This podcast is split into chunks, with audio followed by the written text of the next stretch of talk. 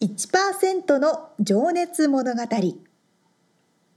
海外に住んでいる日本人は日本人総数のわずかに1%この番組では海外進出や起業を果たしたビジネスオーナーや経営者また各業界のプロフェッショナルな方々へ対談形式でインタビューをしていきます。日本の未来を背負うグローバルなプロフェッショナルたちの仕事哲学とそこに燃える情熱に迫ります。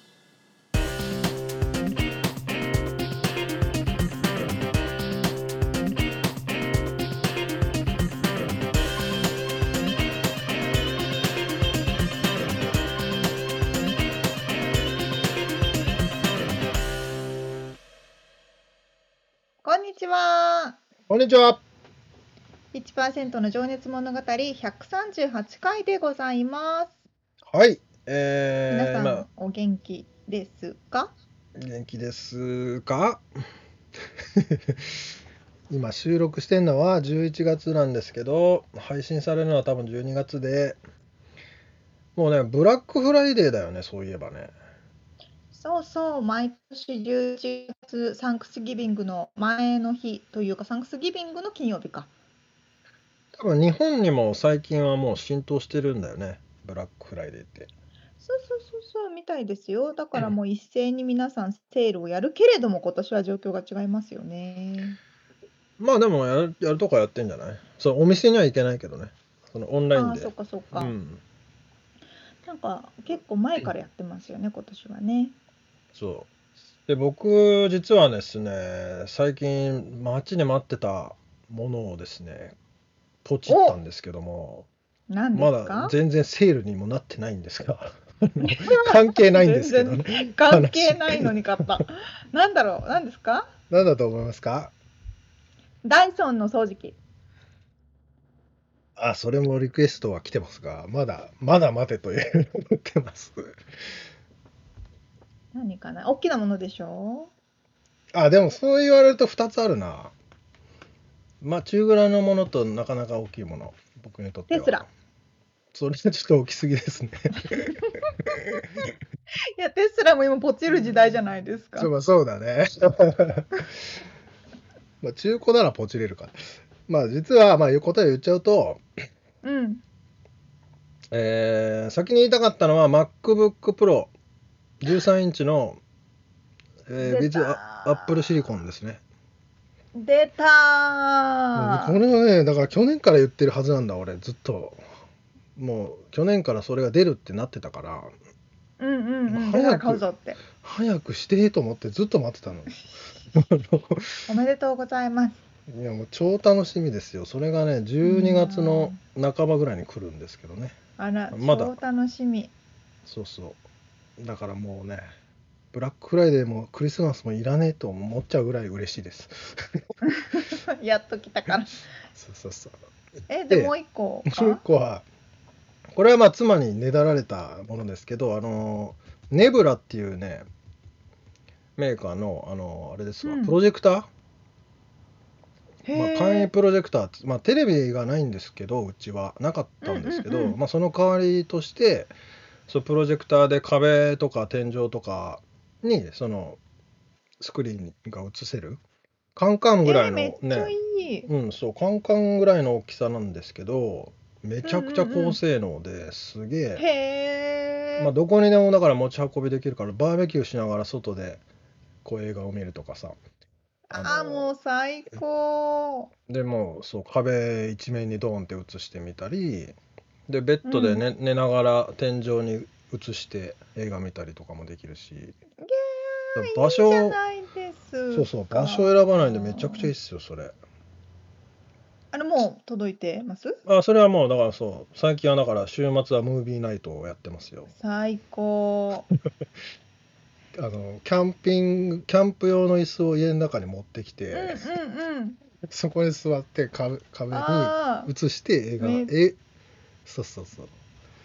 映画見てます。めっちゃいい。今ね多分買う人増えてるでしょそううねでもそれもだからセールまで待とうかとも思ったんだけどね待ちきれずにポチっちゃいましたよね。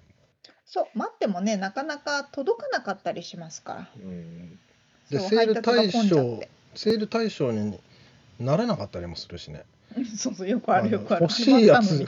これこれ欲しいのにっていうのこれじゃいないなこれ。じゃないそうそうそう。あるある。あるあるある。あるん長くなりました。そういうことでねもう皆さんも年末お買い物されると思いますけれども。そうですね。まあ、まあたそうね今年はまあなかなか楽しいことが少なかったかもしれないから。うん、だからそういう家の中の楽しみのやつが増えるかもね今年はね。そうねそうね、うん。うん。お買い物でね楽しい気分になるのはいいですね、はい。ということで本編に入っていきたいと思います。はいえーとですね、一人の方のインタビューを4回にわたってお届けしているこの1%の情熱物語。今回はですね、その第2回目、はい、えー陶芸家でいらっしゃる彰子さんのお話ですね。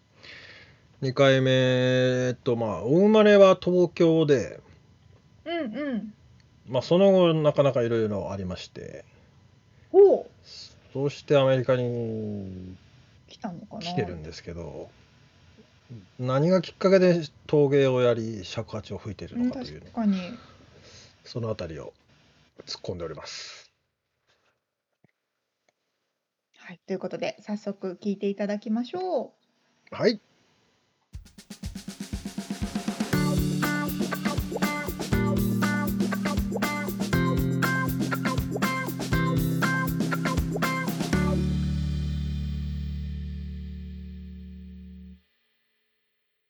はい。じゃあ、ちょっとね、今から、あのー過去のお話というか、彰子さんがどうやって育ってきたか、なんでアメリカに来たのか、なんで尺八吹いてるの？っていうのとかをね、ちょっと聞いていきたいんですけれども、まず、あのーご出身が日本のでいらっしゃいますよね？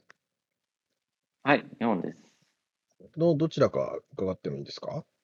えっと、東京で生まれたんですが、はい。で、そこから、えー5歳の時にロシアに、えー引っ越して、まあ、あの、親の仕事の関係で、僕は、まあ、子供だったんでついていく感じで、はい。で、10歳ぐらいの時に、えー日本に戻ってきて、うん。東京でインターナショナルスクールに、うーん。あ、そうなんだ。そこから18でアメリカですね。うーん。そっか。5歳で行ってるということは、ロシア語の方が日本語よりもファミリアっていうか、こう、だ、慣れちゃったりするんですかね。まだ家族は日本語なのかな？ああ、いや、えっと、やっぱり、日本語は下手でしたね。っていうのは、あの、ロシア、ロシアに行ったんですが、えーロシア語ではなく、アメリカンスクールに行ったんで、あーえー最初からもう、あの、RP、あの、えー幼稚園から、はいあの、もう英語の授業を受けてたんで、なるほど。じゃあ、英語の方が慣れてた。それね、あの、学業は全部英語がメインで、うなってーまん。日本語の学校には行ってないです。なるほど、なるほど。そっか。で、10歳に東京でもやっぱりインターで、基本は英語で。はい。なるほど、そうなんですね。じゃあ、日本語はどうやって学んだんですか？まあ。日本語は まあ、あの、喋れたんですが、はいあのまあ、親とのね、子供の幼少期のはい。コミュニケーションは全部日本語なんで、なるほど。で、でも、えーっと、やっぱ、読み書きが、えーうん 4, 4年生ぐらいまで全くできなくて、うん。まあ、まあ、ひらがな、カタカナできるけど、漢字で自分の名前も4年生まで書けなかったんで、えあその帰国したのが4年生ぐらいー、10, 10歳歳くらいが4年生でしたっけ？で。はい。そう、そんなもんなんですね。うーん。で、えーっと、それで、まあ、そのインターナショナルスクールでは、えー日本語の授業が外国語の授業みたいな感じでああ、なるほどね。あるんですよ。逆なんですよ。日本の学校に行ってたからとは。で、それでなんか習い始めたんですけど、それでもまだなんか追いつけないって感じで、えーうん中学生の時に、えーまあなんか、えー日本語を強化するために、えー塾行ったりとか、あと、あえまあ、結構なんかインターあるあるなんですけど、それって。ー、へえ。そうで、あとは、まあなんか、なんかモチベーション上げて追いつくために、えー、関係3級だったかな、3級を、えー、と取ろうみたいな漢字検定。漢字検定。日はい本日本語の漢字検定。はい。3級までが一般的に使う漢字みたいなうん言われてて。うーん。そっか。なんかでもそれって、こなんかコ、コンプレックスじゃないんだけど、なんかありました？その心境的な。うーん。まあでも周りの方はみんなインターに行ってらっしゃる方はもう英語がメインってことだから、あんまりあれなのかな。その浮いたりとかってことはないわけですもんね。浮いたりはないですねう。ん。もうやっぱなんか、なんか、アイデンティティクライシスみたいのは、うああありましたね。ん。ですよね。一体僕は何人なんだみたいなね。まあそうすらいかないかもしれないけど。そうですね。うん。へえ、そうなんだ。なんかその幼少期の時の。まあもしかしたら、だから、うんうん。あの、陶芸とか社会史とか、ちょっと日本っぽいものに惹かれたのもあるのかもしれないえ、その子供の時からもう好きだ、好きっていうか興味があったんあ、まあ、陶芸は、えー高校の時にもうかなり、あの、積極的にやり始めたんですが、へーまだ全然プロ目指そうとかじゃなくて、うん。部活で陶芸が、えーえー放課後あったんで、アフタースクールで。なるほど。うーん。毎日、最後の高2、高3はずっと、毎日やってたかな、へえ、ヒントで。そうなんですね。なんかその時って夢みたいなのありましたか？夢、夢は意外とないんですよね。ない。まあ一番最初になんか何になりたいのって言われた時は、なんか普通に行きたいなとか思って、うん。サラリーマンって言ったのは覚えてるんですよ。ああ、そうなんだ。なんか全然あれです全くね。逆になってるんですよね。確かにな。でも、サラリーマン。うん、そっかそっか。うん、まあす、すっごい小さい時ですけどね。6歳とか7歳とか。まだね、その選択肢としてあまりない時期ですもんね。うんなぜかでもそれだけ覚えてるんですよね。あのあの時サラリーマンって言ったなと思って。えー、すごい面白いな。でも全然違いますね、今。うんそっか。で、じゃあ、高校の部活でじゃあ陶芸を始めて、そこからまあアメリカに来るのが18歳っていうことだと思うんですけど、はい。それは高校卒業と同時ってことですよね。そうですね。えー高校卒業で、えーっと、大学でこっちに来て、それはなんかアメリカに行きたいっていうのがあったんですか？えーっと、まあ、インターに行くと、逆はいに日本の大学に進むのが難しいっていうのは一つあるんですよ。ああ。外国人扱いになるんで、公立の学校行ってない扱いなんで、あまあ、あ外国の学校にがを出た生徒みたいな扱いになるんで、あ。はい。そうすると、あの入大学に、えー入る枠もその外国人枠、ICU とか例えばうーん。受けるとしたら。で、なんか、どっちかというと、アメリカやイギリスの学校の方が、ちょっと失礼しましまあいいいいっていう、まあ入りやすいっていうた。なるほど。流れはもうすでにあるんですよ。じゃあもう結構最初からアメリカかイギリスかだなっていうのはあったんですか？高校行ってる。うん、そうですね。ええーと、どっちかというと、なんかイギリスの方が興味はあったんですけど、はい。でも、受かった大学が、えーアメリカの方が、えーまあ、ランキング的にいい大学だったんですけど、一つは、えーリベラルアーツスクールで、カールトンっていうところに入ったんですけど、まあ、受かったんですけど、結局、えーまあ、私立の小さい、あの、学校なんで、はい。それとあと UCLA に受かったんで、うん。まあ、なんか、公立に行ってみたいなと思って、うん。UCLA をはい。選択されて。うーん。その時のなんか学部というか何の勉強しようかなみたいなのは決まってたんですか？えーっと、精神生物学っていうので入学したんですが、精神生物学？そう、サイコバイオロジーっていう、えー。メジャーがあって、当時は結構珍しくて、今は結構なんか広がってるらしいんですけど、で、ちょっと待ってそれでサイコバイオロジー、精神と生物、え？両方まああの、えっ、と、精神に影響を、えーどうなんか、あの、その、体の中で何が起こったら、それがこう、精神に影響するかみたいな。ああ、じゃあ生物生物学学と、その視点心から理学みたいなのも混ざったような。うん。へえ。まあ、生物学が、あの、コアなんですけど、はい。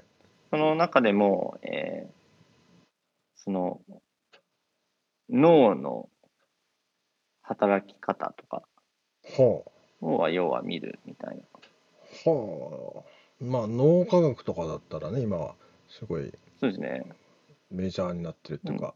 それにどっちか、それと、えー心理学を合わせたっていう感じ。へえ。まあなんか文系と理系の、うん。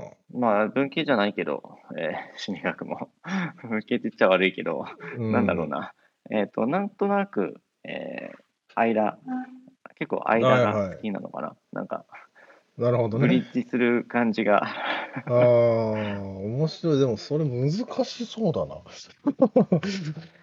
ええで、難しくて、はい。えーメジャーを、まあ、い一旦、えっ、と、でも、やっぱり、うーん、心理学の部分が、なんかその、当時、まだ、なんだろうな、結構珍しいメジャーで、まだ、その、学学部として、せまだ全然他の学校にもなかったぐらいだったんで、おーじゃあまだ新しいで先進的な。そう、う うんん、新しかったんで、なんか心理学は心理学で、じなんかこうわわ、いまいち分かれているような感じもしたんですよ。生物学として。なんか、別々に習ってうん。るだけだな、みたいな感覚もあって、ああ、で、それで一旦、えー脳科学の方に移ったんですけど、はい。それはそれで激ムズで無理で、おーはい。で、結局、えー普通の生物学に落ち着いて、なるほど。バイオロジーの方でね。はい。で、そこから、あの、まずその間ずっと、えー陶芸の、あまあ、あの、セラミックのアート、こっちでは、まあ、陶芸っていうともう器だけになっちゃうんですけど、うん。あの、こっちはセラミックって言って、セラミックの、えー授業も受けてて、はい。で、そこでアシスタントとして雇われて、えー24時間アクセスできたんで、そこでかなり、えー経験を積んで、なるほど。えー大学に、えー大学卒業する頃は、ちょっとそのアートの方でもう一回大学に入って、真剣にやってみたいなと思えるぐらいになってました。うーん。あ、でももともとのあの一番興味があったのは昆虫なんですよ。え？全部学で。全然違うじゃないですか。そう昆虫の研究したくて。でも、UCLA 大学探したら、ほとんどなんか、あの、アメリカの大学あんまなくて、昆虫学が。 entomology っていうんですけど。へえ。で、一番近いところだと、カナダの McGill University が、はい。それで結構有名だったんですよ。はい。でも、入れなくて、そうなんですね UCLA でなないかなって探したらなくて、みたいな。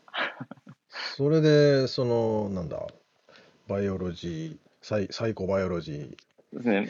まあ、だから昆虫の次に何やりたいかなと思ったら、まあ、ちょっと脳の、ああ。当時なんか結構、あの、まあ、ホットトピックでもあったんですけど、その新しい分野として。脳科学ですか？うん。えー、はあ、昆虫好きか。それはななんだなんでななんでっていうか、東京ってどういう昆虫あんまいないイメージなんですけど、あ 普あ、段の生活に。まあ都会であれば。そうですね。うんえーまあ、結構、あのーおじいちゃんが、まあ、別荘っていうにはちっちゃいんですけど、まあ、山の、山の家みたいのを持ってて、そあこに行って、結構昆虫採集とかしてたんですあ、あ、よ。じゃあ自然には触れてたんですね。そうですね。でも、もともとなんか子供の頃からなんか昆虫好きだったらしいですよ。なんか。幼稚園でもダンゴムシポケットに入れて歩き回るとか。ああ。そういう子いた。ポケットから虫がいっミミぱい出てくる。ズとか、なんか、延々と触ってるみたいな。ああ、で、ちぎって遊ぶみたいなね。いやー、なんか僕、養老たけし先生じゃなくて、誰だっけ？養老たけし先生でしたっけ？わかんないです。昆虫大好きだったと思うんだけどな。まあいいや、すいません。あの、いや、昆虫ってでもね、面白いっつうか。ねえ、そうなんだ。じゃあそこから、なんかつながってるものあるんですか？その陶芸と、まで行ってますけど。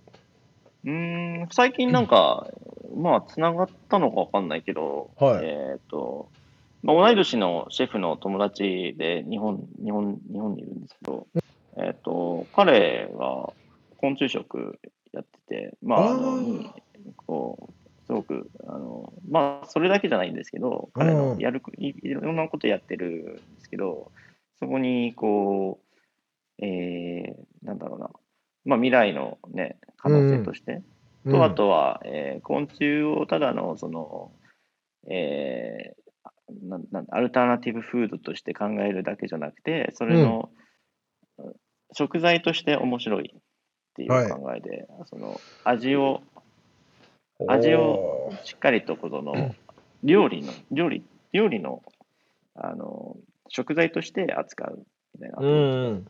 だからあのいろいろ昆虫も食べさせてもらったしあへえ、つながってますね。面白い。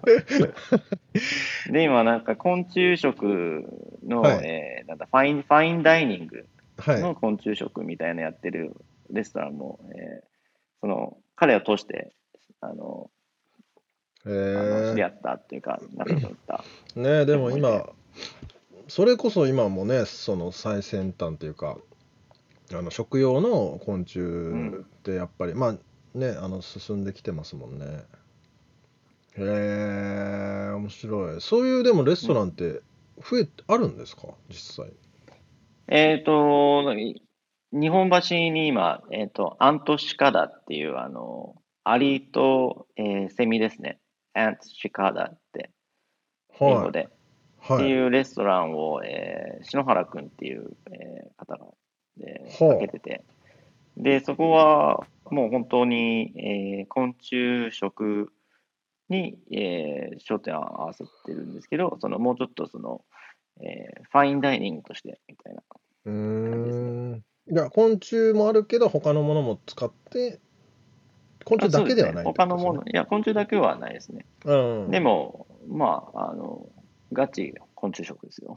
へえ。まあ彼の料理は、えーコオロギラーメンっていうのを食べさせてもらって、はあはあ。こ美味しいですか？美味しかったです。まあ、あの、甲殻類なんで、はい。あ、だ、だしみたいなのもちゃんと出るのか？で、エビみたいな味がはいはいはいはい。するんですよ。はあえ、でも、何？ど、か、殻とかもそのまま入ってるんですか？ああ、いや、もう出汁にしちゃうから、もう、ああの、まあ、うん煮干しラーメンみたいな感じで、こう、ビジュアルはなんかに、普通そうですね。あ普通にできるのに、素揚げのコオロギを乗せたりとか、乗せるみたいな。まあね、乗せとかないと後でびっくりしちゃうからね。何食ったのみたいな。いや、でも面白いなあそういう、で、そういうことか。まあでもそこに器を提供してるわけではない。あーと、したかったんですけどね、なんかちょっとタイミングが合わなかったりとか、うんねまあでも将来的にはなんかね、ありそうですね。すごい変な器作ろうってちょっと楽しみだったんですけどね。ねえ、だ楽しそうだな。えー、そっかそっか。え、でもそれで大学を、ちょっとごめんなさい、話をちょっと戻させてもらうと、卒業 されて、えっと、4大をでその出られて、その後にまたじゃあアートの学校に行き直したってことなんですか？そうです。えーまあアートの、えー大学院をアートで行きああ、直しそういうことか。たっていうか、うん、それじゃあ UCLA の？大学院で、学部まあ、2年間あの、空けて、大学卒業して2年間、えーちょっとバイトしながら、えーセラミックの、えー仕事も、えーパートタイムでやりながら、自分の作品作って、そのポートフォリオを強くするみたいななるほど、なるほ期間があって、それで大学院入って、えー卒業してからは、えーその UCLA のこの仕事と、まあ、ちょこちょこと、えー講師とかややってて、ど。うん。で今、USC メインに、えー教えることに関しては USC メインにやってますね。うーん。そっかそっか。じゃあそのまんまというか、大学で教えつつ、活動もしつつなんですね。ほうまあ、どっかね、じゃあ就職したとか、その子供の頃のサラリーマンには一瞬もなってないってことですね。ああ、一瞬なりそうになったんですよね。あ そうなんですか。フジテレビのこっちの子会社で FCI はいはいうのがはあって、そこで、えーまあ、通訳で入ったんですけど、最初。そしたら、なんかあの、えーポジションにアプライしないかって言われてアプライしい。うん。て、まあ、あの、なんだっけ、あれ、研修期間か。研修期間中に大学院に受かったんで、うんそ。やっぱやめますって言って。そうかそうか。あ、じゃあ一瞬かすってますね。かすってるけど、普通の仕事ではなかったですね。テレビの仕事。いや、確かにね。うんそっか、面白いな。じゃあね、ちょっと今から、えー仕事の掘り下げをね、していきたいと思うんですけれども、次のセクションにはい。入ります。はい。い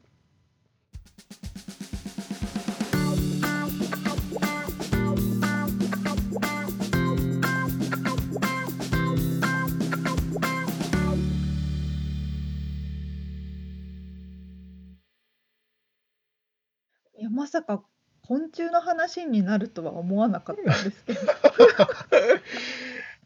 面白かったね、今週の話。ねそれでミツさんもそんなに昆虫で盛り上がるんだってちょっとびっくりしました。じゃあでもなんか最近だから食料がさ地球規模で人口が増えすぎて食料不足で昆虫食べないとみたいな話とかあるじゃない？はいはいはい。そういうのとかね、あと養老たけしだと思うんだけど、うん、昆虫大好きな。結構俺そういうのなんかみ興味あんだよね。へえそうなんだ。あれでも、あれ？沙織ちゃんは別に興味ないんだったっけ？私昆虫は大丈夫かな。昆虫は大丈夫かな いやーいや、面白いよねもうん。すごい国際的なんですね。そうね、5歳でロシアに、まあ、あの、そうだね、そうですよね、こううん、転勤でうん、小さい頃そうそうロシアに住んでらっしゃってでもアメリカンスクールというか、まあ、インターナショナルスクーインターナショナルルだから英語で教育を受けて、うん。まあ、10歳に日日本本ににもお住まいになって戻ってきててってことだね。う。うんんうんそうそうそうだから日本に住まれてる期間ってすごく少ないんですね。まあでもだから10歳から18や18歳までいたってことですよね。10 1歳から5歳と、うん、いやーでもだから日本語を外国語としてでも学学ぶっていうのはなかなか、ねえ本当まあインターあるあるって言ってましたけど、面白いですよね。ねえいやーでも本当にもうこう完全に英語と日本語がネイティブな言語としてね、うん、うん、スキルね。として使えるっていうのは非常にうん強いですよね。ねいやでもさ、うんそれだからさらっと言ってましたけどだから陶芸とうん。か尺八に興味があるのかもしれないっっていうふうに言っててまあなるこの、ほどね。うん、話、まあ、また後でも出てくるんですけど、ううんん、だから、うんうんなかなかああなるほどってなるよね。でもすごくその傾向はあるんだと思いますよ。うん。あのやっぱり日系の友人？うん。こっちで生まれたアメリカで生まれた日本の国籍を持っている子とかうん日系2世とかっていう子たちの方がやっぱり日本の文化に興味があって日本に行って学んだりとかっていうのはすごくね、うんしてる気がします。確かにそうだよねそう言われると、うんはあ、うんそうだわと思うもんね。確かにねうんだからそのそうかそうか。民謡とか太鼓をやってる人とかでもこっちの日系の人多いんだよね結構。そう確かにそうかもね、うんそうですよね。うん、なるほだから。本当に興味が出そるんだなっ。てサイコバイオロジはい初めて聞いたけど俺それ。は ーサイコバイオロジーってどういう意味と思うよ精神生物学 はまあ、普通はねバラバラで学ぶものだと思うんだけどその精神の部分とその生物学の部分で。それがまあつながってるってそれはつながってるわなと思って。あ面白いよね。いいな。あうん。はまあ、そのこん本当は昆虫好きっていうのがまあ面白かったけどそこからそのサイコバイオロジーに行くっていうのが面白いよね。あ ねえ。不思議だよね。うん。なるほどねでまあその後に今度アートの方にこう注力をこうパエネルギーを移していくっていうかね。うーん。つながってるようでつながってないようででつながってるいるのかもしれないけど、面白いなうん。うん。まあでも大学にねやっぱりそれだけいるっていうのもなかなかこう得意というかね。まあササラリーマン一瞬かすったって最後に言ってましたけど、そっか、うん。うん、それで今も大学で教えてらっしゃる教えてらっしゃるんで、ねうん。まあ、もちろん個人でへねえ作品も作ってはあのえそういう活動もしてらっしゃいますけどね、うんうんうんうん。確かにね、うん、はなんかねはーっとしか言いようがないよね。あいやーでもこれだけいろんなことをいろんな国に行っていろんな分野の学習をされていて、うん。っていう彰子さんだから表現できるはい。陶芸作品っていうところにつながるんじゃないですか？いいとこ来ますね。いややっとやっと見つかった。ちょっとちょっとこういうこと言った言いたかったんですよね。そうそうそう。そうでもね本当にそのやっぱりねその方のこう歩んできたものが作品に出るっていうのはねあると思いますよ。うん。そうですね。そう。で次は？どんなお話になります？まさにでもねそんなようなお話でこう、まあ、仕事ですよね。の掘り下げ、うん。うん。うんうん。仕事哲学って何ですか、ね。まあ、あとモチベーションとは何ですかとかね。あまあ。気になる。うん、その辺を聞いちゃっています。わかりました。ちょっと来週も楽しみにしております。はい。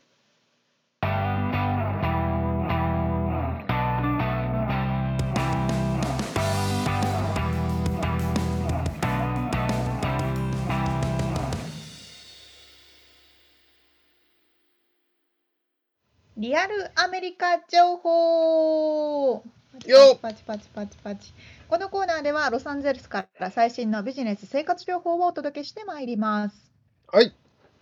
今回はうん。さあミツさん最近あのベニスビーチとか行きました？通過はしてるけどね、たまに。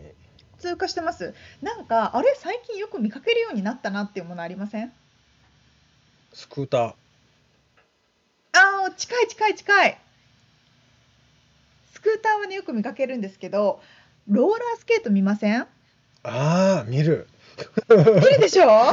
見そる。うなの。しかも若い子じゃないです？そうそう、めちゃめちゃなんかい、いけてる感じの女の子とかね。そうそうそう。めっちゃおしゃれな インフルエンサーっぽい子たちがビュンビュンローラースケート乗ってるんですよ。80年代リバイバルだよね。まさにそれででもやっぱり調べたら2020年アメリカで大ブームなんですってまあでも俺が見たのはね、どこだっけな。サウスベイだと思うよ。俺、ベニスじゃなくて。まあだから結構いろんなところで。まあでもやっぱりでもも、そうそういろんなところでやってるビビーチのでも近くだったかな。うんビーチの近くで、なんかね、うん私も去年あの去年のちょうど年末かなメキシコに行った時にうん。あのそのローラースケート場室内ローラースケート場みたいなところに家族でみんなで行ってはあ、そんなんあんだ。そうあの彼の家族とちっちゃい子たちがいるからみんなねその10歳とかもっとちっちゃい子とかがローラースケートビュンビュン楽しく乗りたいって言って何回か行ったんですよ。スケートリンクじゃなくて、もうローラースケートね。そうローラースケート。おーへえ。であれ？こんなのあるんだと思ってなんかすごい懐かしいなと思ってたら 特に今年すっごくビーチ沿いでローラースケート乗ってる若者を見たから、うん。あれ流行ってるのかなと思ったらですねやっぱり流行っていてそうなんだ。へえ。そうなのそうなのまあ最初はね一番最初は70年代にアメリカで流行りましたと。はいはい。でそれが日本に輸入されて80年代後半から90年代にかけてあの光源氏世代でブームになりましたと。だって俺も持ってたもん。思ってた？お俺小学校だったけど、うん。カー君に憧れて、ああ持ってましたもうど真ん中ですか？ど真ん中ですよ。だって俺、明星とか買ってたからね、明あの雑誌がなんだけど。わかる人いる？まさにあの そうその世代の人はいやちっちゃい頃じゃローラースケートで育ったと言っても過言じゃないぐらいでしょ。そうだよ。だって俺、少年野球の試合に行く車中の音楽は絶対に光源氏だったからね。でみんなで、みんなで大合唱しながら行ってたから。ど真ん中や。うんそうなんだ。そうよ。そっか。でミツさんと私いくつぐらい？10個ぐらい離れてますよね年齢。俺、77年生まれです。あじゃあ私89年なので12個離れてるんですけどはい。一回り。私がうねん、はい。小学生の時もあの流行ってて持ってましたよ。だけどもう光源氏ってどれぐらいまではあれだったんだっけ？それいたまだ？うん、90年代半ばで解散しててそこで一回ブームが終わってるって書いてあったかあらあ、そうなんだ。もだから第2波じゃないですか私の時う。へえ。そうそうそういや、でも、昔はやっぱあったような気するもんね。そのローラースケート場っていうのが。あそうなんですねうんなんかボーリング場とか、じゃあうんうんうん夏、夏はススローラースケートで冬はスケートリンクとかかな。ちょっとおおぼろげですけど。へえうん。そっか。なんかね日本でも最近その室内のローラースケート場ができたんですって。ええそうなの？だからもしかしたらこう世界的に流行ってる？っていうかまああそう。ブームがまたブームって流れるじゃないですか来たりやばいね。光源氏復活じゃないこれ。あかんいやでもねこれねそうそうそうそう。流行っててそうそうそう。で若者で流行ったのはまあまあ、はい SNS を中心に若いインフルエンサーとかがはいはい。おしゃれなのをね上げてねまあファッションとしてってことね。うん。ファッションとしてかっこいい感じで上げてそれを真似した子たちがどんどんやって流行ってるっていうのがあるんですけどうん。でその子たちは全く前のブームを知らないじゃないですか。ああ、そりゃそうだ。生まれてないもんね。そう10代の子たちだから全く知らない子たちが新しいものとして取り入れてで流なるほど行りましたと。で知ってる私たち世代とか私の親世代とか 特にど真ん中の世代の人たちって あうん。ちょっとまた流行りだしたからやりたいって言って結構ね大人でも流行ってるんですよアメリカ。へえ。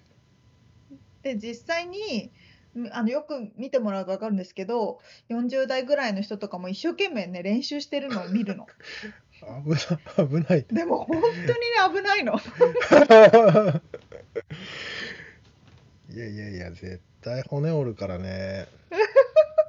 そうそうそうあの私のルームメイトもねちょうどね1ヶ月前に買ってて マジか。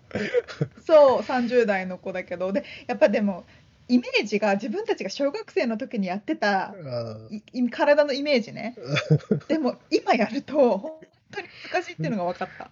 いや、無理でしょ。いや、気をつけた方がいいですよ、本当に。まあ、ただ、コロナでね、あの、スケーターが増えたって話をしたかもしれないけど、うちの前にも、毎日のようにスケボーを練習しに来るおじさんがいたりね、やっぱ、そうだそうだそうだ。うん、あるかもしれないね。そういう、あれも、影響も。コロナのうん。うん、間違いなくねあると思います。なのでやっぱ今年のクリスマスのプレゼントとかで買う人も増えるんじゃないああ、へえ。ただ、そう話をしてると欲しくなってくるな。楽しいですよ。なんか安い。普通にね60ドルとか50ドルとかで売ってますから。でもさ、あのその第2波じゃないけど、ローラースケートの後にあのインラインスケートって言ってさ、こううん縦に、うんうん縦にタイヤが4つつながったの4つが並んでるやつねね。うんあれじゃなくて、もう4つ、うん車みたいになってるローラースケートがまた来てるってことだよね。今ねどっちもあります。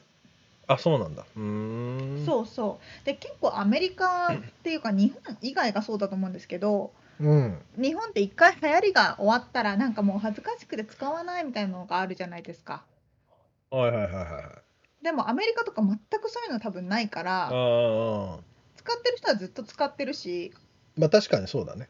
もう我が道を言うん見っますもんねてるもんね。たまに。うんうん。そうそうそうそうそう。だからあの結構本気でスピード出したい人はインラインの方のスケートをうん。使っている。まあね、ビーチ際をね、ずっと走ってる人とかもずっといるもんね。うん、ずっといますずっといます。うん。そうそうそう。だそういう意味でもなんか誰に何を言われることもなく自由に自分の我が道を行けるのがアメリカということですね。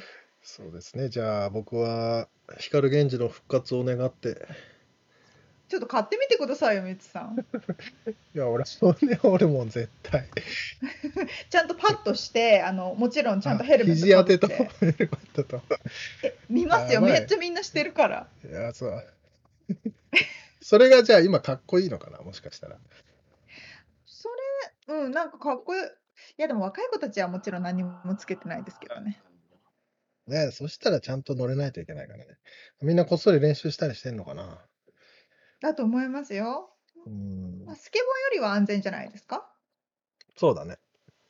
うん。うん。まあ、買わないと思うけど。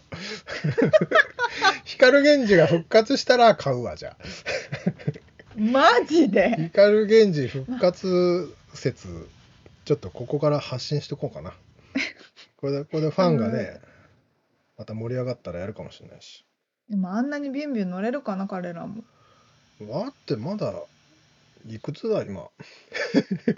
でも50代でしょ。ね、日本のバラエティはね、たまにカー君出てますよ。み私見る。ねロンハーとかで出てるの見る？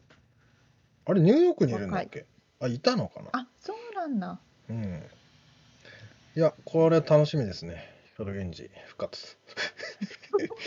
そ うそういう話じゃなかったっけ？全然話変わっちゃった。なはい、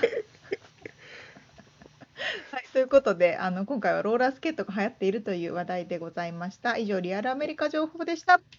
面白かった。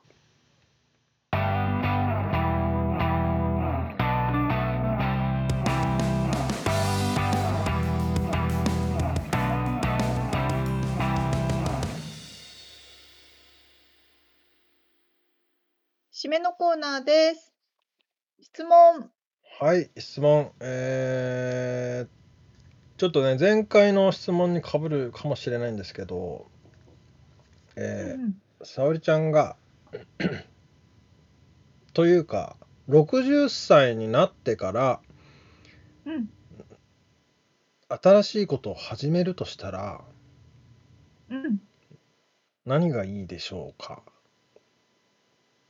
例えばまあ沙織ちゃんじゃなくてもあもうね親決めてます。親でもいいかもしれないし。はい。何でしょあ私はあのジムで水泳をするっていうのはう決め決めてるずっと決めてる。なんかね今嫌なんですよね。の60歳になったらややるの？な年取ったらなんかなんかね特にアメリカはなんかね変な男の人とかい そうだから嫌なのこっちでプールするの。なるほどね。年取ったら超楽しめそうと思ってそれはちょっと思ってるんですけど。あははまあ置い置いといてうちの母親はははあ。ちょうど60ですけど今ね英語をめっちゃ頑張って勉強してますよ。えー、すごい。始めた。6 59とかで始めて。うん。なんか WhatsApp とか来ますよメールで。あそう。えじゃあラ LINE とかで会話したりするの？LINE とかでも会話するしなんか毎日コツコツコツコツ勉強しててこれはどういう意味なの？とか聞いてくるの。えそうそうそう。ー、でもなんそれはなんなんでなんだろう。海外に。まあ沙織ちゃんはいるからか、まあそれもあると思いますね。あとうん去年かな、みんなでアメリカに来てくれたし、そういうのもあってかな。ああへそうそうえじゃあ次来る時が楽しみだねそうだから頑張って勉強してるんじゃないですか。ああすごいなと思って本当に。なるほどねみつさんは？そうかね俺もなんだろうねまあでもやっぱりなんかベタですけど盆栽をやりたいですよね そうなの？ななんかいや俺なんて答えを何も用意ししてないんですけどいつもなんか、まあ、パッと出たのはやっぱうんうんうん。盆栽ですね。いややっぱり体使わなくてもできてしかも、うん。あの多分死ぬまで楽しめる。うんうん。うんごめん、はいはいはいはいはい、質問質問質問。えサーファーのみつさんはていうか海がないと生きていけないみつさんはサーフィンを引退することがあるんですか？